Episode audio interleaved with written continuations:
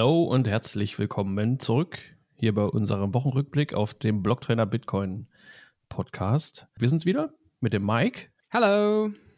Und mit dem Phil. Und wir fangen direkt mit der Blockzeit mal an, oder? Gerne, gerne. Das ist die 791503. Ja, 791.503 habe ich auch. Perfekt, dann sind wir synchron. Yes. Steht wieder einiges an Blockmaterial an im Mempool. das stimmt, ja. Relativ, relativ, ja, schmal kann man kaum sagen, aber es ist ein bisschen geringer irgendwie vom Volumen und von den Gebühren, aber es sind halt recht viele Blöcke. 231, schon ja. ordentlich. Mempool ist auf jeden Fall voll. Allerdings höchste Priorität 51 Sets pro V-Byte. Es geht aktuell. Mhm. Im Vergleich zu dem, was wir letztens hatten. Irgendwie 700 oder so, ne? 650. Ja. Das waren noch Zeiten. Das waren noch Zeiten. Damals. ja, wir machen heute, glaube ich, eine kleine Sprinterfolge, oder? Vielleicht. Mal schauen. Aus Gründen. ja, fangen wir an mit Strike. Da gibt es Neuigkeiten. Wer oder was ist eigentlich Strike, Mike? was ist Strike? Ja. Ähm, Strike ist ein Unternehmen, das man mit dem Namen Jack Mellers sehr verbindet. das ist nämlich der Gründer und CEO von Strike. Und im Prinzip bietet Strike Zahlungsdienstleistungen an, ähm, auch global, beziehungsweise man sagt auch ganz gerne grenzüberschreitend. Und das Ganze wurde jetzt ähm, ausgerollt von ähm, ursprünglich den drei Ländern USA, El Salvador und Argentinien, wo der Service zuerst verfügbar war, auf 65 Länder weltweit. Das ist natürlich super, super viel. Ja. Um äh, kurz was zu Europa zu sagen, es sind nur Serbien und Montenegro, die damit angebunden wurden. Die gesamte EU ist noch komplett davon ausgenommen, ja. was auch an der aktuellen Mika-Regulierung äh, liegt. Ja, ja, mit Sicherheit. Aber immerhin, also ich finde das schon beachtlich, dass immerhin Europa mit, mit dabei ist. Ne? Also hätte ich jetzt ja. ein, ein bisschen gedacht. Europa, aber kein Stück EU. Ja. Ja, nee, sehr, sehr cool, dass dieser Service sich da äh, so entsprechend ausbreitet. Man kann wirklich coole Sachen mit Strike machen.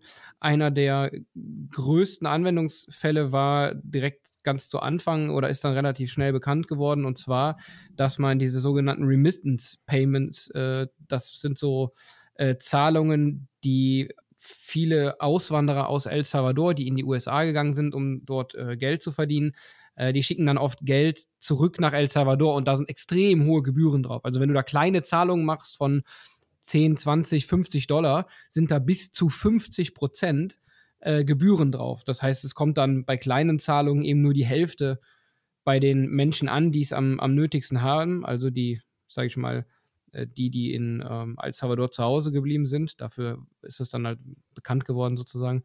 Und äh, schätzungsweise war das äh, über Western Union und so weiter, gab es dann damals Zahlen, dass man bis zu 400 Millionen Dollar einsparen könnte oder beziehungsweise die dann mehr bei den Menschen ankommen würden, was ich sehr, sehr spannend fand damals, äh, wenn man diesen Service von Strike halt einfach nutzt. Und ähm, vielleicht noch ganz kurz zur Erklärung. Strike nimmt im Prinzip US-Dollar, tauscht die in Bitcoin, also in Bitcoin Lightning, schickt die in das Empfängerland, tauscht lokal dann wieder gegen, was sind äh, Salvador, nee, Salvador, El Salvador hat auch äh, Dollar wieder, ne?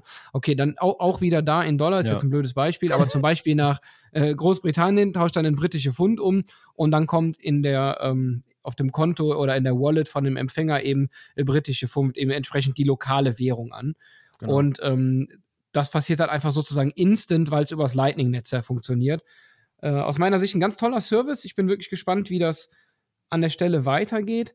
Was noch eine interessante Zahl ist, ist, dass durch die 65 Länder, die jetzt, ich sage jetzt mal, geonboardet wurden, ähm, heißt ja nicht sofort, dass es auch alle Menschen dort nutzen werden, aber es ist jetzt nun mal eben da verfügbar und kann entsprechend wachsen. Das Potenzial liegt aber jetzt bei knapp drei Milliarden Menschen. Also ja. ganz, also es stimmt natürlich nicht ganz, wir sind ungefähr acht Milliarden Menschen, aber so, so nahe der Hälfte der Menschheit, die jetzt diesen Service schon nutzen könnten. Ja, rein, ähm, also das ist wäre, super spannend. Wäre theoretisch möglich, dass so ungefähr drei genau, Milliarden theoretisch, ja klar. Genau das ist alles noch, noch äh, ja. äh, Potenzial, sagen wir mal so. Ja. Also zielt im Großen und Ganzen auf den globalen Süden ab, genau. Äh, ob das Asien ist oder Südamerika oder, oder Australien. Und was ich auch cool fand, äh, die haben ja auch noch ein paar andere Neuerungen. Klar, die haben das äh, Design, die Oberfläche ein bisschen neu gemacht und so. Aber äh, unter anderem die Einbindung von Lightning wollen sie jetzt machen über wahrscheinlich mit Wallet of Satoshi in Zusammenarbeit und äh, dem Nostr-Netzwerk. Auch ganz spannend. Und dass dann jeder Nutzer eine, eine Lightning-Adresse bekommt, ne? User at strike.me. Genau, so wäre es dann noch einfacher, den Menschen, die diesen Service nutzen, Geld zu, zu, äh, zukommen zu lassen. Das ist genau das gleiche, was Michael Saylor jetzt gemacht hat. Die haben alle äh, Adressen der ja. Mitarbeiter, Mitarbeiter, von MicroStrategy, hatten wir beim letzten Mal, glaube ich, oder beim vorletzten mhm. Mal, ne? Genau, in äh, solche Adressen umgewandelt. Das bedeutet, man kann jetzt wahrscheinlich auf die, ich weiß es gar nicht genau, jack.mellers at strike.me Adresse einfach Geld senden, also einfach Sets hinschicken. Ja. Und das kommt dann tatsächlich auch bei ihm an. Und ähm, das ist natürlich spannend, weil das ist einfach. Das ist dann wie bei PayPal im Prinzip, dass du eine E-Mail-Adresse hast, an die du Geldchen sendest. Und dann ist es auch von der Usability für die meisten Menschen wesentlich einfacher, das Ganze zu nutzen, als jetzt einen echten äh, Private Key dann in, in 250 äh, äh, Bit dann entsprechend da irgendwie zu sehen. Ne? Ja, ähm, ja. ja, genau. Ja, und noch zum Hintergrund, die äh, alle, alle US-Dollar, die gehalten werden auf der, über die App, die werden dann in in Tether äh, umgewandelt und gehalten, ja. Genau, USDT, also äh, Tether, dem der das nicht sagt, das ist ein Stablecoin, der äh, 1 zu 1 äh, angeblich mit Dollar gedeckt sei, also ein Dollar ja, genau. gleich ein USDT. Es ist ein bisschen fraglich, wir würden das jetzt nicht so unterstreichen, dass es auch so ist. Aber, wobei, wobei es gibt ja. ja noch ein paar andere, wie gesagt, ne, was Mike schon meinte, aber der Tether gehört im Endeffekt von den äh, äh, Stablecoins, die im Angebot auf dem Markt sind, noch zu denen, den man da am meisten. Die am seriösesten scheinen, kann man vielleicht sagen. Wenn man ne? das Wort genau, benutzt, ja. ja. genau, richtig, genau. Ja. ja. Ja. Das Einzige, was man wirklich besitzt, ist Bitcoin. So viel dazu. Absolut. Dann können wir, ich habe ein super cooles Wortspiel jetzt, können wir den, den, den Arc spannen, den Bogen spannen zu. Oh. Ach ja, ich weiß, es war schlecht. Egal, ein Lacher muss immer sein. Da gibt es ein neues Protokoll namens ARC mit K, ja, vorgestellt von äh, einem Menschen namens Burak, sein Synonym, sage ich mal, auf einer Bitcoin-Konferenz in Texas. Mm, und zwar geht es um einen äh, weiteren Second Layer, also ähnlich wie Lightning. Es soll auch um vereinfachte ja, Zahlungen gehen. Also es ist ein bisschen komplexer das Thema. Ihr könnt euch natürlich gerne dazu auf der, auf der Seite, der verlinkten Seite später mal genauer einlesen. Wir reißen das jetzt nur grob an. Man kann das zwar grob vergleichen mit, mit Lightning vielleicht, aber es funktioniert halt ganz anders und ja, soll zum Beispiel weniger Platz beanspruchen auf der Blockchain. Es hat nicht die gleiche Funktionsweise. Also man muss nicht Kanäle aufmachen wie bei Lightning und, und diese ja, hegen und pflegen. Das läuft alles ein bisschen anders. Äh, es gibt zwar auch bei dem System einen zentralen Dienstleister, aber der hat im Endeffekt nur die Aufgabe, dann äh, Liquidität für die Transaktionen bereitzustellen. Und ansonsten findet das, ja, das ganze Konzept eigentlich außerhalb der, der Blockchain statt. Nur dann wirklich, wenn es notwendig ist, kann das dann wieder die, die, die Rechte an den jeweiligen Bitcoin zurückgeschoben werden, sozusagen. Das ist ein bisschen schwierig zu erklären jetzt. ARC nimmt natürlich auch eine Gebühr dafür, dass sie die Liquidität äh, bereitstellen. Das, die Funktionsweise ist auch etwas komplexer. Das solltet ihr euch auch am besten selber mal durchlesen. Also da ging es irgendwie auch um, um VTXOs. Also wer sich mit Bitcoin ein bisschen auskennt, äh, weiß, was ein UTXO ist, Unspended Transaction. Und da gibt es sogenannte VTXOs. Sehr, sehr, sehr vereinfacht angerissen sind das quasi zukünftige, also Virtual äh, Transaction Outputs. Guckt es euch selber an, aber nur um das mal ganz, ganz grob zu erklären. Es soll kompatibel auch mit Lightning sein. Es soll, ist nicht dazu da, um Lightning zu ersetzen. Also das soll als weitere, wie als weiterer Layer neben Lightning her ja, existieren und benutzbar sein. Muss allerdings noch äh, die Voraussetzung, dass äh, BIP 118 und 119 müssen erstmal noch aktiv sein, um das überhaupt zu ermöglichen, dass ARC genutzt werden kann. Also es ist generell noch ein sehr, sehr frühes Stadium, also so ein, ja, quasi so ein, so ein White Paper-Status noch. Und da muss man erstmal schauen, wie das anläuft und funktioniert und wann es überhaupt ja, in Kraft tritt, sozusagen. Ja, schwieriges Ding. Ja, ist wirklich nicht, nicht, also technisch nicht ganz einfach zu verstehen. Ich bin gespannt, ob es oder inwieweit es die Diskussionen anfacht, äh, im, tatsächlich, ein, also es würde ein Soft Fork bedeuten auf Bitcoin, um das äh, in der Form implementieren zu können. Das natürlich, ja, muss man ganz ehrlich sagen, eine absolut ähm, äh, krasse Geschichte ist. Da müssen 99 Prozent des Netzwerks zustimmen, dass das Ganze passiert. Von daher ist das im aktuellen Zustand erstmal unwahrscheinlich. Ja. Aber ich würde sagen, sag niemals nie. Und ja, das Schöne ist ja, wir haben momentan eine Alternative mit Lightning. Ähm, wie du gesagt hast, ist aktuell ein White Paper und äh, Lightning kam ja auch nicht sofort. Lightning kam ja auch nur durch ähm, die Segwit, äh, den Segwit Fork, wenn man so will, oder das Segwit Update. Ja, Fork nicht, Entschuldigung. Äh, das ja. Segwit Update. Ähm, 2017 war das. Anders wäre es auch nicht möglich gewesen, Lightning überhaupt auf Bitcoin zu bauen. Und insofern kann es natürlich sein, dass irgendwann BIP 118 oder 119 aktiviert werden, wenn man so will.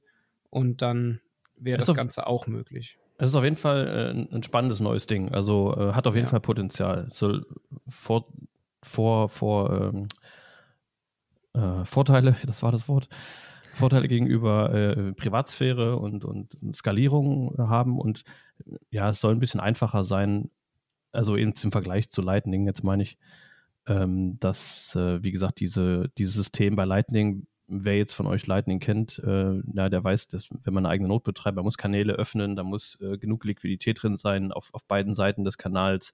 Äh, diese ganzen Sachen wird es dann in diesem System so nicht geben. Das funktioniert dann halt anders. Ja. Ja, dafür hat man halt wieder eine mehr oder weniger zentrale Instanz, die halt dann Dinge regelt und es ist nicht mehr auf ja. dem Netzwerk dann nicht mehr richtig dezentral. Zumindest wobei, so, wie es ich bis, bis jetzt verstehe. Ja, also es wo, gibt Vor, wobei, es gibt wobei aber ne? schon explizit gesagt wurde, dass die, die Bitcoin, die du selber hast, deine eigene, die du auch immer im Besitz davon bist. Also du musst nichts abgeben oder so, musst da nicht irgendwie vertrauen. Ja. Ja, wenn du, wenn du so tief drin bist, ne, dann kannst du es natürlich immer irgendwie machen, aber. Und es gibt immer wohl, halt hatte ich gelesen, die Notoption, das immer zurück äh, auf die Blockchain zu ziehen. Ja.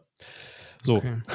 ja, wir lassen das Thema. Bleib, ja, bleib, gesagt, bleibt spannend. Ja. Guckt Wer da tiefer rein will, wie Phil schon gesagt hat, genau. äh, lest euch gerne den Artikel dazu durch auf der Blocktrainer-Website unter dem äh, Reiter Blog.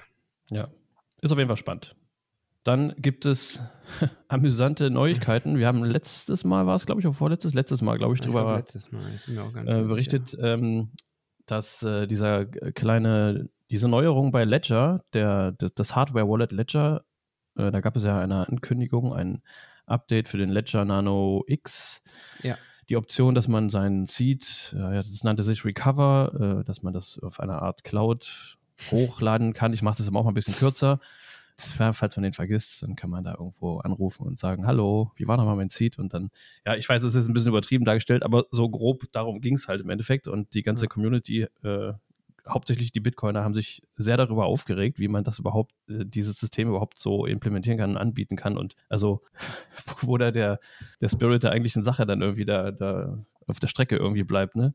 Ja, da haben die Jungs aber auch 100% recht mit, ne? Wofür brauche ich noch eine Hardware-Wallet, wenn ich meine Seeds dann eh wieder in der Cloud speichere? Und ja. dann hat der ähm, CEO von Ledger, der Pascal Gauthier, wenn ich das richtig ausspreche, ja.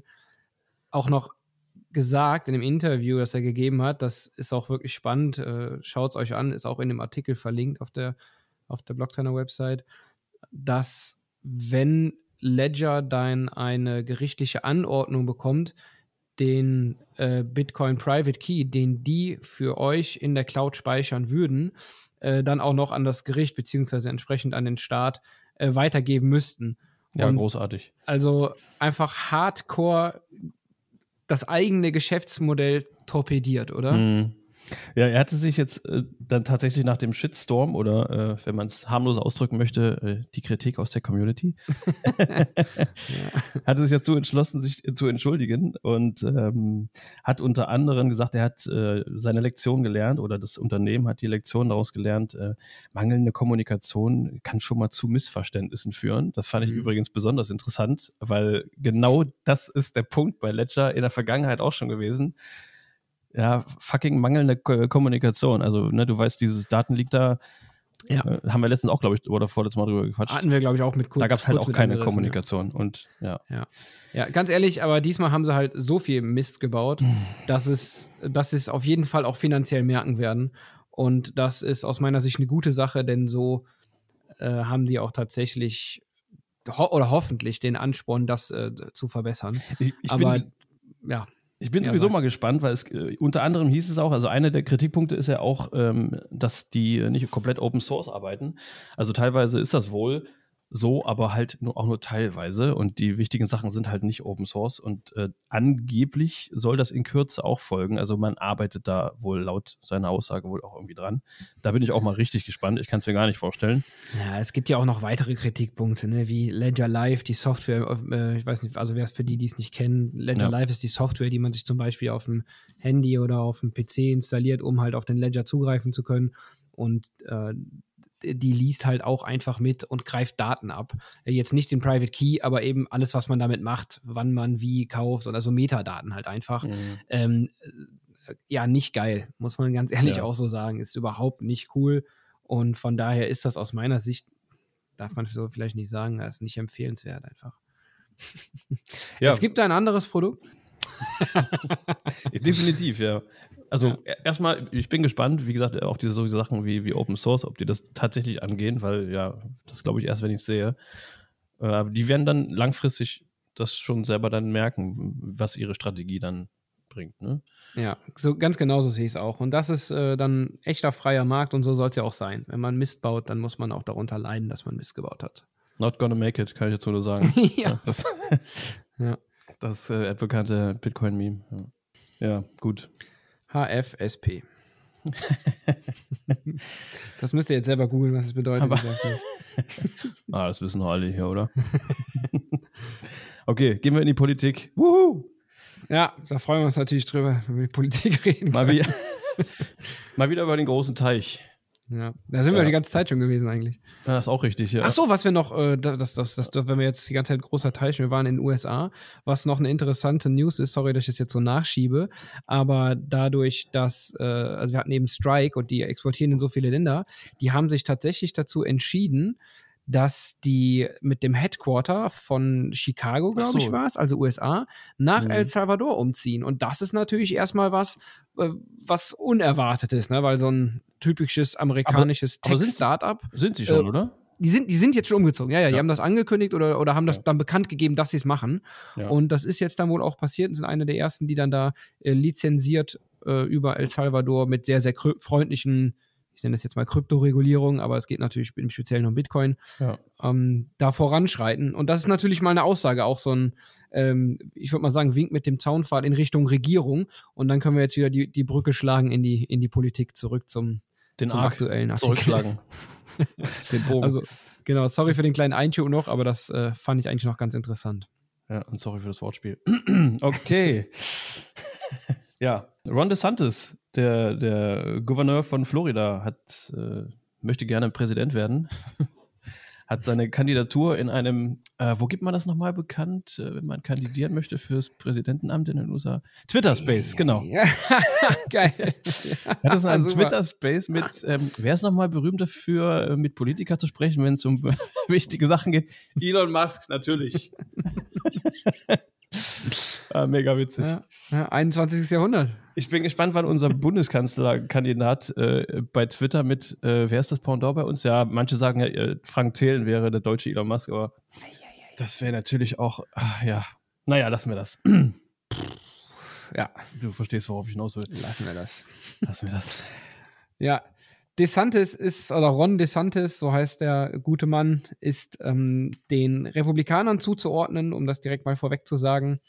Es gibt dann im Prinzip, sorry, ich musste kurz nachdenken, die äh, den Konkurrenzkampf im Prinzip zwischen Herrn DeSantis und dem Herrn Trump, der ja schon mal Präsident war, der sich auch wieder aufstellen wird für 2024. Und die Republikaner entscheiden sich ja dann innerhalb der Partei, mhm. wen sie gerne zum äh, Präsidentschaftskandidaten oder mit welchem Präsidentschaftskandidaten sie sozusagen ins Rennen gehen. Und ja, da könnte es natürlich äh, erstmal innerhalb der Partei da spannend werden. Und es gibt ein paar Punkte, in denen DeSantis dem Herrn Trump davonläuft, sage ich mal, oder ein bisschen, bisschen mehr und besser punkten kann. Und ähm, ja, bin wirklich gespannt, ob da und wie das Ganze äh, da jetzt aussieht in den nächsten Monaten, weil dann ja, würde es sich ja entscheiden. Vor allen Dingen, wenn man den letzten äh, Wahlkampf äh, so ein bisschen mitverfolgt hat, also auch im Vorfeld jetzt, welcher Präsidentschaftskandidat äh, aufgestellt wird von der eigenen Partei. Das ist ja auch nicht zimperlich da, ne? Das ist ja auch läuft ein bisschen anders als in der Bundesrepublik.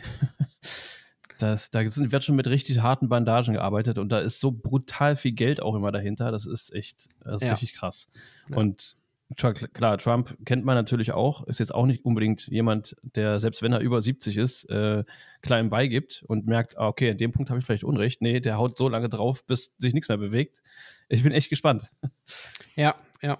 Also, also DeSantis hat einen klaren Vorteil, dass er eben erst, ich glaube, 44 Jahre alt ist. Also ein vergleichsweise sehr junger äh, Präsidentschaftskandidat. Ich weiß gar nicht, wie alt war Obama 44? denn, aber auch schon über 50, oder? Ja. Als er angefangen hat. Der hat zwei, zwei Perioden gemacht. Naja, okay. Äh, jedenfalls ähm, ist er äh, zumindest so der, wie soll ich sagen, subjektiven Empfindung nach äh, wesentlich fitter.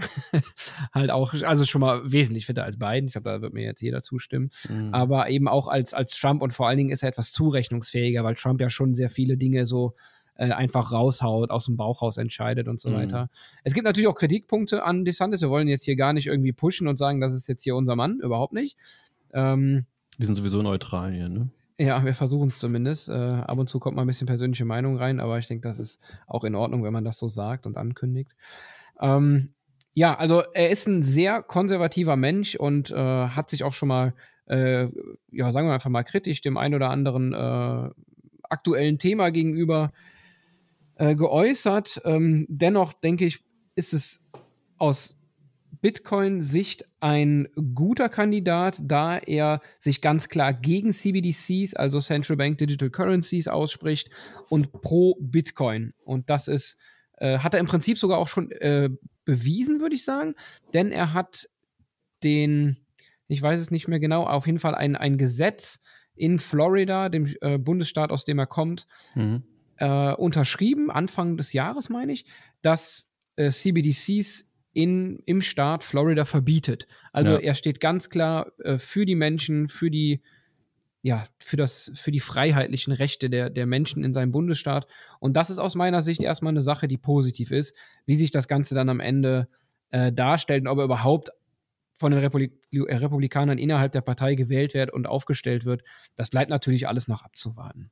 Ja, ja, er hat sich, genau, er hat sich ganz klar da, äh, wieder dazu ausgesprochen, dass es äh, völlig okay ist, Bitcoin zu besitzen und ganz klar gegen äh, CBDCs und die damit verbundene ja, zentrale Zent ja, Zentralbankwährung, die von der Regierung kontrolliert wird und damit auch die Gesellschaft kontrollieren kann. Und ja, ansonsten ist im Endeffekt Ted Cruz auch auf einer äh, ganz ähnlichen Welle eigentlich, ne? Ähm, der ist ja auch noch mit in dem Prä Präsidentschaftskandidatenboot, das so ja. in eine sehr ähnliche Richtung schwimmt. Und der gehört auch zu den Leuten, die sich eher gegen ähm, CBDC, ich habe immer dieses Lied im Ohr, CBDC, jetzt bist du früh, äh, ja, äh, ausgesprochen hat.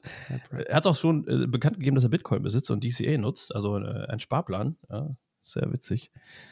Ja, wird, wird ein spannender Wettkampf. Aber es ist auf jeden Fall cool zu sehen, dass äh, Bitcoin, dieses kleine Gangster-Nerdgeld, aus seiner Nische rauskommt immer mehr. Ja, ja. Magic Internet Money. Das Magic Internet Money. Es kommt aus dem Schatten hervor. Ja, und das nach nur 14 Jahren äh, spielt es eine anscheinend äh, immer größer werdende Rolle bei den US-Wahlen. Das ist sehr, sehr spannend zu sehen, finde ich. Und ich bin auch wirklich, jetzt kommt nochmal das Wort gespannt, wer da das Rennen machen wird äh, in, ja. innerhalb der Partei überhaupt schon mal und äh, wie, genau. was das für große Im Vorfeld ähm, schon, ja. Ja, ähm, wie sagt man so, Wellen schlägt. Das Ganze. Ja. ja. So, Gas, Gas. jetzt haben wir noch ganz kurz noch was äh, zum, zum Feiern. Es ist zwar jetzt schon ein paar Tage her. Vier Tage her, fünf Tage, ein paar Tage. Aber wir wissen ja nicht genau, wann ihr es hört. Am Montag war es. Ja, richtig. Am 22. war genau. der Bitcoin Pizza Day. Woo! Woo! Und weh, so ihr habt keine Pizza gegessen. Ich habe so viel Pizza gegessen, das war echt, das war echt fast schon ekelhaft. ja, der World Pizza Day. Was ist der Pizza Day? Ähm, Wer es noch nicht weiß, äh, das ist quasi die erste offizielle. Also wenn man später immer mal Steintafeln ausbuddelt aus unserer Zeit, dann wird dann auf dieser Steintafel ja. stehen, äh, das ist die erste Transaktion, die gemacht wurde mit Bitcoin. Ja. Also erstmal noch so den Staub ja. davon runterpusten. genau. Ja, eigentlich ganz cool. Also das, das Geile fand ich ja auch, das war äh, keine offizielle äh, Geschichte wie im Sinne von äh, ein ein, ein Geschäft hat das angeboten und ein Kunde hat es in Anspruch genommen, sondern das war eigentlich ein Ding so zwischen zwei Leuten und die haben dann spontan entschlossen, ne, der eine hat gefragt so, hey, hier nimmst du auch Bitcoin? kein Mensch kannte Bitcoin damals. Also ich weiß nicht, wenn mir damals irgendwer von Bitcoin erzählt hätte und wahrscheinlich auch 99,99 Prozent der Weltbevölkerung würde sagen, was? Ist ja jetzt noch so. Ist immer noch so, genau. und der Typ Äh, damals nur- einfach so, ja klar, klar, ich gebe dir die Pizzen, ich bezahle das dann, ja. Gib mir Ja, dieses, zur, dieses zur Einordnung, Leute, ähm, am, im August äh, 2008, nee, äh, Entschuldigung, Oktober 2008 hat äh, Satoshi das White Paper vorgestellt. Im Januar 2009 wurde der erste Block gemeint. Am 18.05.2010 hat er dieses Gesuch im Sinne von, ich würde gerne, ähm, äh, also wer, wer will mir zwei Pizzen äh, Im besorgen Forum, sozusagen? ja, genau. Ja. im Forum gepostet, richtig, genau, und hat dafür 10.000 Bitcoin geboten. Und am 22.05., also knapp vier Tage später, hat jemand das Ganze angenommen, ein damals noch Student aus äh, Großbritannien, soweit ich das äh, richtig gesehen habe, und äh, hat ihm, äh, er hat ihm die zwei- 10.000 Bitcoin geschickt und er hat dann, äh, ich glaube, per Kreditkarte in den USA zwei Pizzen äh, äh, geordert und ihm geschickt. Mhm. Und äh, ganz witzig, wer das, wer da mal reinschauen will, auf der Blockchain-Website ist es sehr detailliert beschrieben, was genau passiert ist. Ja. Und da gibt es auch Bilder tatsächlich von den Pizzen, von den originalen Pizzen, äh, ja, die damals, äh, Die hätten eigentlich nie gegessen werden dürfen. Die müssten Sweethearts gegossen irgendwo an der Wand hängen. Ja. die damals ge ge geliefert wurden, wollte ich sagen.